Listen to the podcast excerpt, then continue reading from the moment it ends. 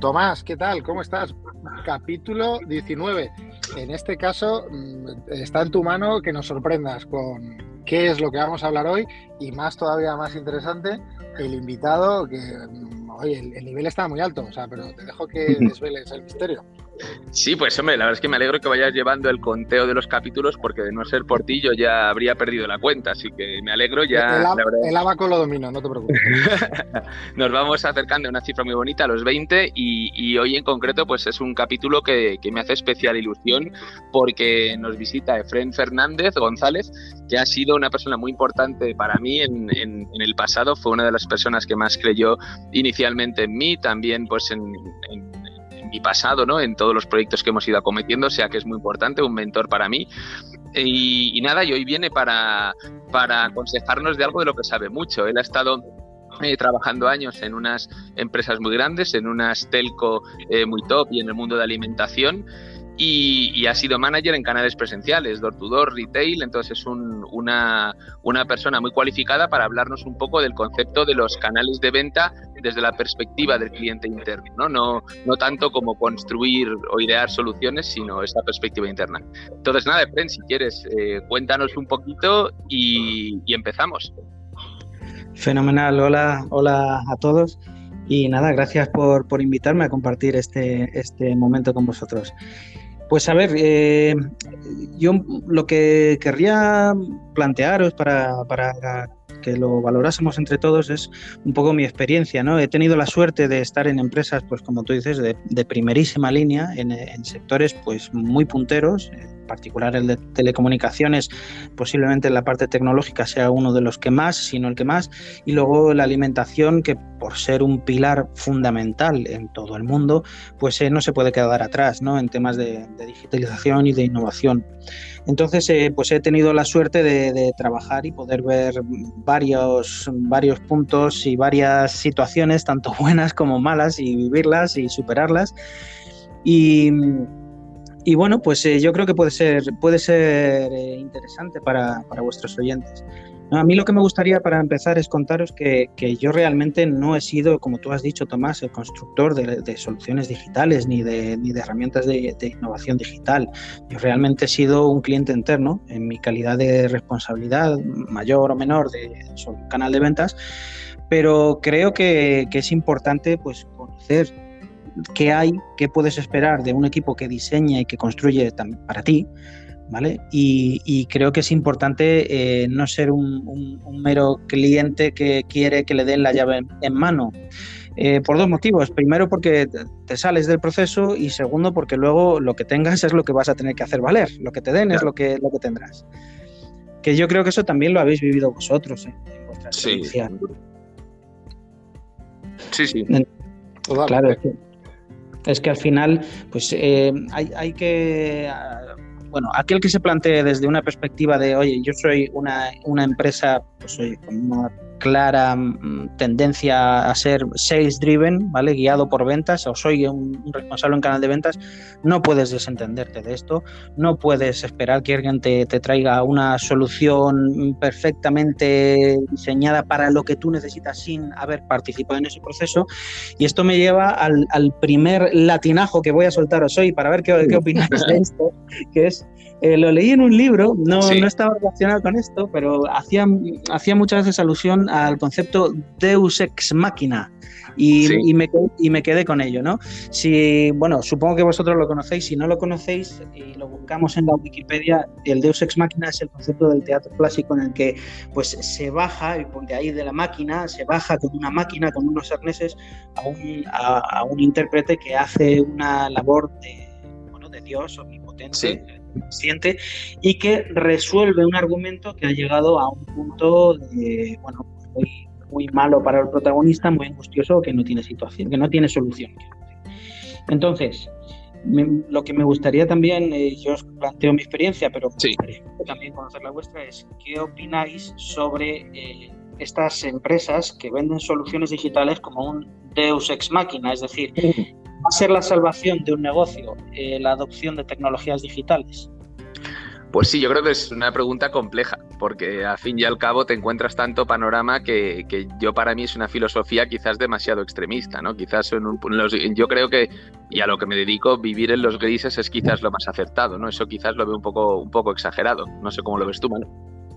Yo estoy de acuerdo, o sea, de hecho en mi, caso, que lo que me toca es más el tema de personas, eh, esa digitalización sin no tener una, un propósito, que eso lo hemos hablado en algún capítulo, como compañía y vinculado a personas y equipo es muy complicado, o sea, por muy extrema que sea la tecnología, o sea, no, no, yo creo que no se puede disasociar, no lo puedes jugar solamente a esa partida, desde mi punto de vista.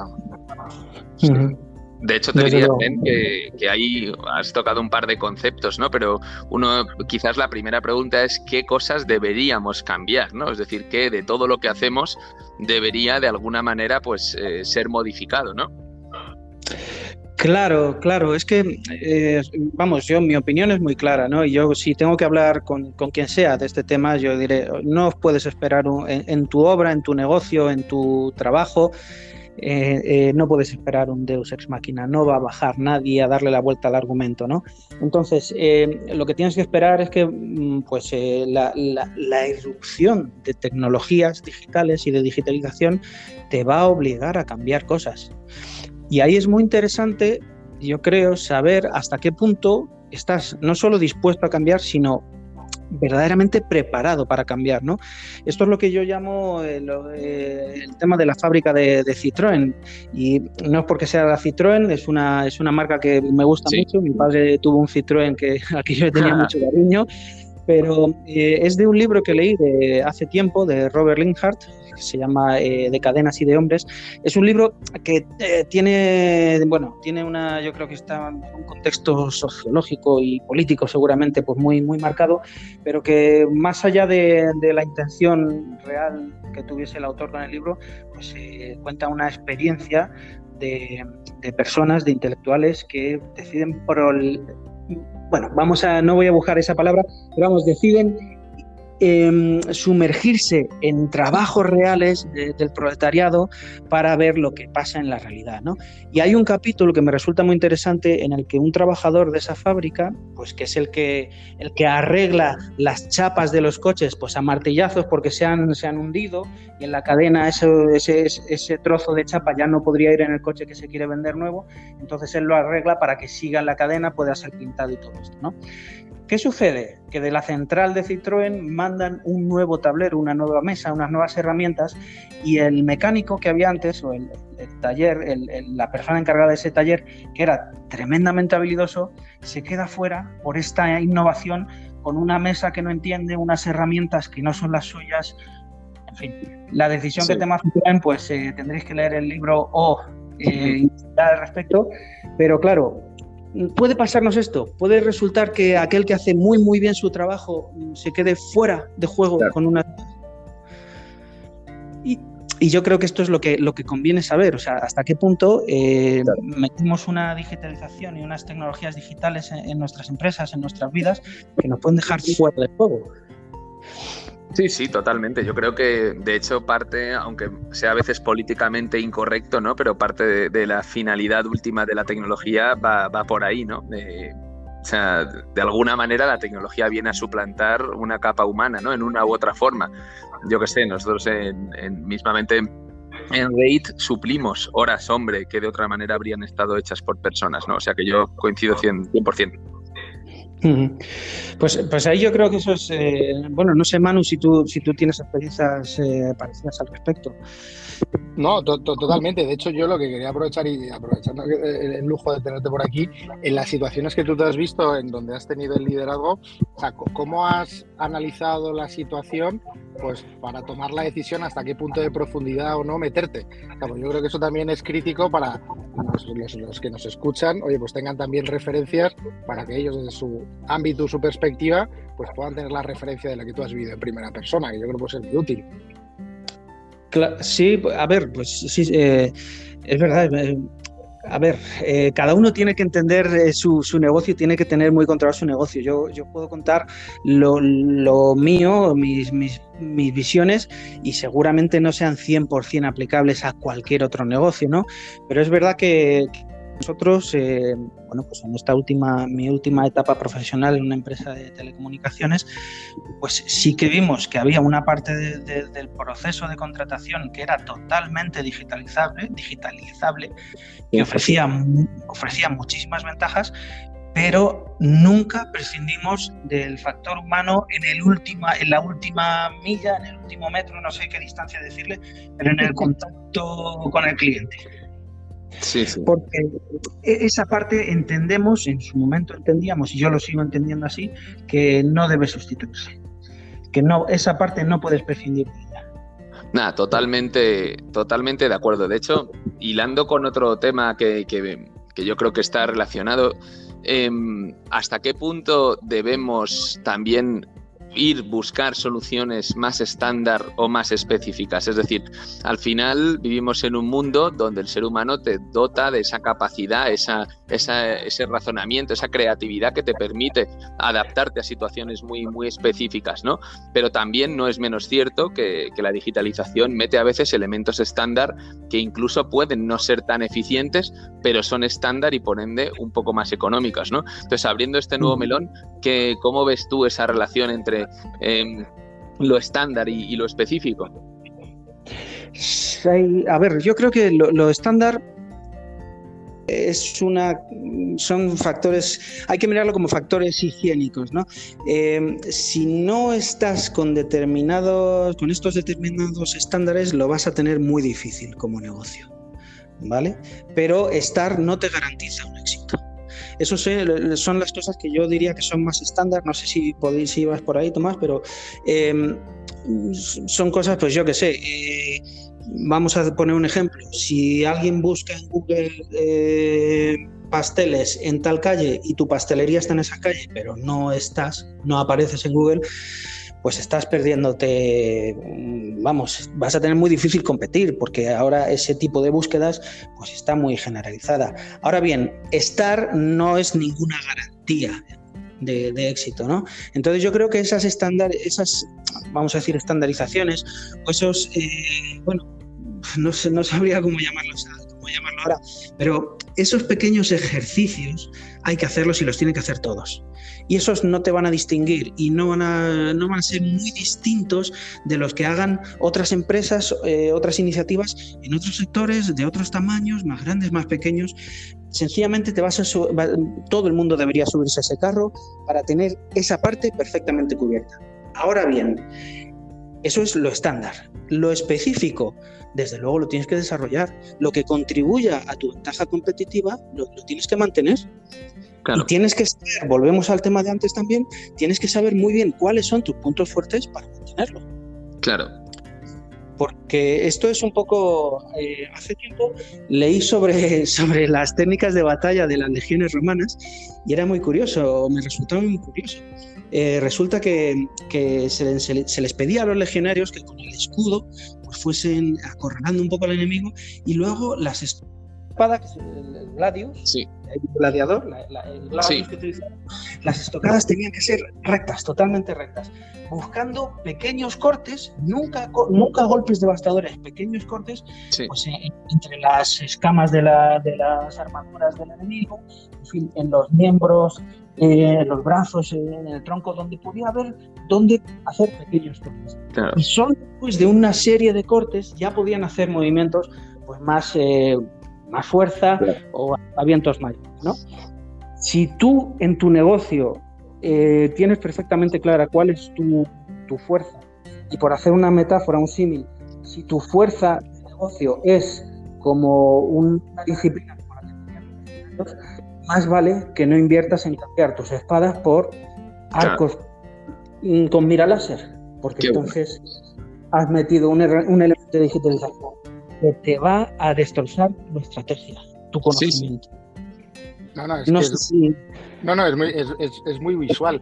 ¿Y, cómo, cómo podemos recomendar? Claro, si esto no deja de ser un proceso de, due diligence propio o, de, o del self-awareness o de ser consciente de qué realmente somos. Porque muchas veces nos cuesta eh, asumir nuestra propia realidad y proyectamos cosas que no son y te encuentras eso, lo que tú dices, eh, empresas que han hecho inversiones muy fuertes en tecnología y, no le sacan ni un 20% a lo que han hecho. Entonces, ¿cómo es la, eh, o el proceso que debería ser de preguntarse en tu propia organización de qué necesito y qué no, o cómo puedo evolucionar y, cómo darme ese golpe de realidad de cómo 2.0 soy o cómo 0.2 soy. O sea, a veces la gente se piensa que 2.0 es su compañía y no ha pasado ni del 1. O sea, Desde luego.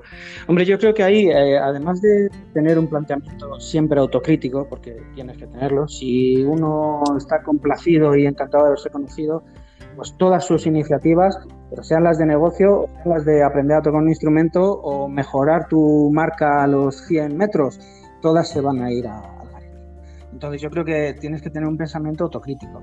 Y luego tienes que estar muy atento de una serie de publicaciones que tienen mucho valor y que, pues, marcan un poco el ritmo y te dan una idea de la temperatura de la digitalización de las empresas. A cualquier nivel que te interese. Yo creo que eh, al final compararte en el marco español para una empresa que opera en España es más que suficiente. Eh, estos estudios, pues eh, empresas como, bueno, como cualquier, como empresas de telecomunicaciones y muchas otras, ¿no? Yo tuve la suerte de, estar muy cerca del estudio que publicó en 2016 eh, Vodafone España y ahí eh, te das cuenta, tienes ya los pilares donde medirte y te das cuenta de que la percepción que tiene uno muchas veces no coincide con la realidad. Y esa percepción que podemos tener todos de que todos los negocios tienen, un, tienen capacidad de cobro por TPV y eso está totalmente asumido, te das cuenta de la enorme cantidad de gente que no tiene TPV, que no está, no tiene página web, que no utiliza em, ni siquiera el teléfono para recibir pedidos. Entonces, yo creo que va por ahí, ¿no? Tienes que, tienes que estar permanentemente poniendo en duda lo que sabes y permanentemente buscando pues estas información que las hay y son, están, son públicas y, puedes disponer de ellas fácilmente.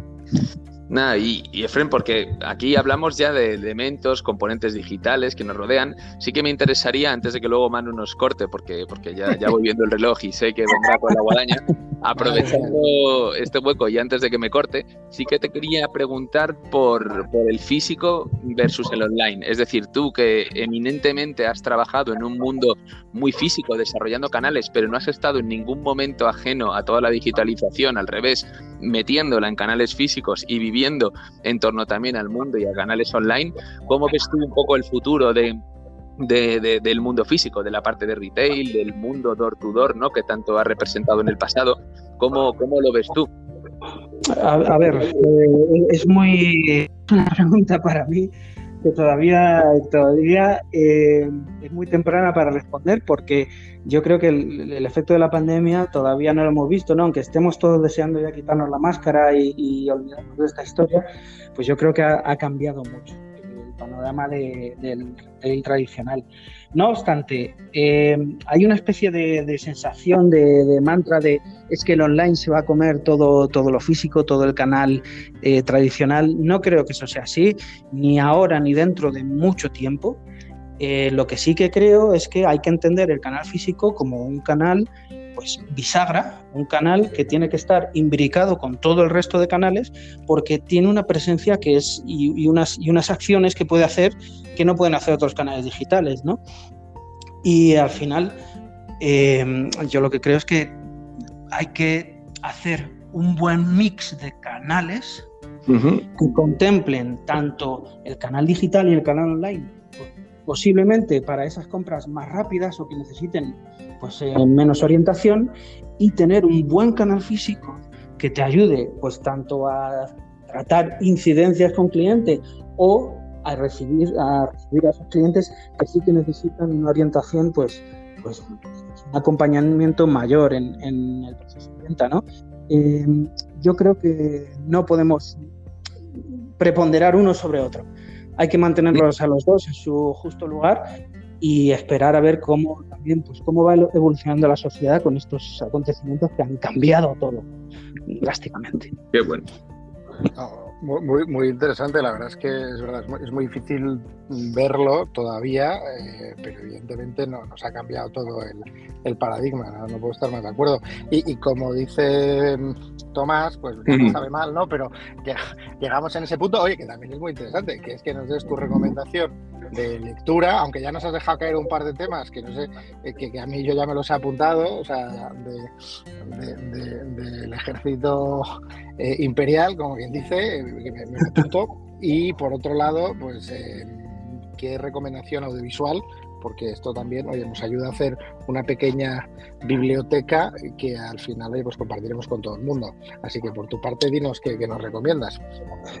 Pues a ver, en cuanto al vídeo, sé que está muy manido recomendar un vídeo de una charla TED o TEDx, si es independiente, pero eh, esta a mí me ha gustado mucho, es del 2016, también de la época en la, que, sacamos aquel estudio al que me refería antes, y me interesa especialmente, creo que es especialmente interesante porque no es de las charlas que más visualizaciones tiene, por, algún motivo ha pasado por debajo del radar, del radar de muchos, y creo que es una charla clara como pocas, concisa y verdaderamente yendo al grano. Em, la da Steve Vamos, que es como Esteban Vamos, vamos a por ello. ¿vale? Así seguro que nos acordamos que está arreglando Ya con eso todos lo localizamos, Steve Vamos, en la, la da en Melbourne y se llama Digital Disruption is a Human Thing. Eh, esta charla no tiene subtítulos en YouTube, no tiene subtítulos en castellano, pero eh, sí los tiene en inglés y es de un nivel muy asequible, o sea que si alguien lo está escuchando, que no se eche para atrás por el inglés, porque, porque lo puede encontrar. Y en definitiva, eh, esta charla habla de algunas cosas que, hemos visto y, y, habla, esta persona es un CEO de una trayectoria impresionante y habla de cómo tuvo que cambiar su, visión de, CEO como alguien orientado al control, em, que nunca falla, que se lo sabe todo, a justo lo contrario. ¿no? Es una charla, yo creo que es muy buena y merece la pena. Y no es la típica charla de TED. Eso en cuanto al vídeo. Y en cuanto al libro, y Tomás eh, sabe perfectamente cuál es, porque es, un libro que llevo ya unos años recomendando por encima de cualquier otro. Me ha cambiado mucho, mucho, mucho mi visión de las cosas y creo que para bien, y es que se lo recomiendo a todo el mundo, pero especialmente a todo aquel que se esté haciendo esa pregunta, Manu, que decías antes de, de oye, ¿cómo saber dónde, dónde atacar, dónde cortar, dónde defender? Eh, el libro es Pensar rápido, pensar despacio de Daniel Kahneman. Es una maravilla. Es un libro que, lo único que, hace, que no es poco, ya veréis, es enseñarte a ver cómo tu manera de razonar es muchísimas veces incorrecta y estás metiendo unos sesgos de los que muchas veces son inconscientes y te hacen pensar que las cosas son de una, de una manera que en realidad no son. Con este libro te vas a dar cuenta de, ahí va, en esto me estaba equivocando, esto es un clásico sesgo, aquí me estoy dejando llevar. Es una maravilla. Sí. Pues, muchísimas gracias, eh, Fred. la verdad que me lo apunto y, seguro que no, dejamos de leerlo. Y ya le dejo a Tomás cerrar, así que aprovecho para despedirme y agradecerte de verdad tu tiempo, súper interesante. Y la verdad que como siempre, o sea, dejamos la puerta abierta para, para otro capítulo y, y mil gracias, ¿verdad? Sí, es despedir a, un amigo y desde además un, punto de vista de, la gran aportación que, me ha hecho a mí personalmente en el pasado, así que ya, como adelantaba al principio, me ha hecho especial ilusión este, este capítulo y nada, desearte, lo mejor y que lo vayamos viviendo juntos como intentamos ir haciendo. O sea que muchísimas gracias por, por acompañarnos hoy. Gracias a vosotros, de verdad, ha sido un placer. Venga, un abrazo. Un abrazo. Un abrazo.